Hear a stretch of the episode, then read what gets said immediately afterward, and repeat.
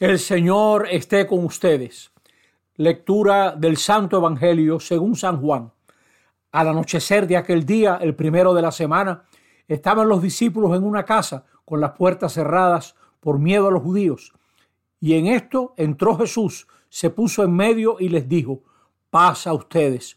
Y diciendo esto, les enseñó las manos y el costado. Y los discípulos se llenaron de alegría al ver al Señor. Jesús repitió, paz a ustedes. Como el Padre me ha enviado, así también les envío yo. Y diciendo esto, exhaló su aliento sobre ellos y les dijo, reciban el Espíritu Santo. A quienes les perdonen los pecados, les quedan perdonados. A quienes se los retengan, les quedan retenidos. Tomás, uno de los doce, llamado el mellizo, no estaba con ellos cuando vino Jesús. Y los otros discípulos le decían, hemos visto al Señor. Pero él les contestó, si no veo en sus manos la señal de los clavos, si no meto el dedo en el agujero de los clavos y no meto la mano en su costado, no lo creo. A los ocho días estaban otra vez dentro los discípulos y Tomás con ellos. Llegó Jesús, estando cerradas las puertas, se puso en medio y dijo, pasa a ustedes. Luego dijo a Tomás, trae tu dedo, aquí tienen mis manos, trae tu mano y métela en mi costado y no seas incrédulo, sino creyente. Contestó Tomás, Señor mío y Dios mío. Jesús le dijo, porque me has visto, has creído. Dichosos los que crean sin haber visto.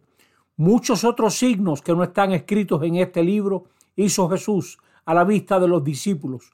Estos están escritos para que crean que Jesús es el Mesías, el Hijo de Dios, y para que creyendo tengan vida en su nombre. Palabra del Señor. Segundo domingo de Pascua y hoy encontramos a la iglesia reunida con las puertas cerradas, los discípulos, por miedo a los judíos. El miedo se adueña de ellos.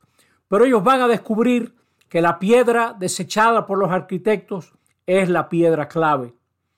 Que hay algo que asegura más que el dinero. Ellos van a descubrir que lo que da vida a la comunidad no es simplemente el recuerdo, es hacer la experiencia de Jesús resucitado. A veces en la vida estamos abrumados por lo que no funciona, pero Jesús se acerca a nosotros y nos da su paz. Nos da su paz mostrándonos sus heridas y sus llagas para que sepamos asumir las nuestras. Algunos de nosotros ponen la seguridad en lo que ellos controlan. Así quería asegurarse Tomás en lo que él controlaba. Jesús sopla sobre nosotros el Espíritu Santo porque el Espíritu nos recrea, nos coloca sobre otros fundamentos. No podemos fundamentar nuestra vida de creyentes en criterios egoístas, en criterios de control, de poder, de éxito. Jesús no recrimina a sus discípulos. Fíjense qué manera tan dulce también de hablarle a Tomás. Con qué respeto, con qué cariño. Tomás, no seas incrédulo, sino fiel. Qué manera tan dulce de invitar a la fidelidad. Así también nos habla a nosotros. No solamente no lo recrimina, sino a este grupo de hombres, y más tarde también habrá mujeres en ese grupo, los envía, los envía a anunciar el Evangelio, a perdonar en su nombre, a fundamentar vidas en el perdón. Y luego le dice a Tomás que haga la experiencia, que traiga su mano, que traiga su puño. Nosotros también, junto a la comunidad, tenemos que hacer la experiencia de Jesús resucitado para empezar a creer sin ver, creer sin ver. ¿Por qué Jesús dice, dichoso el que crea sin ver.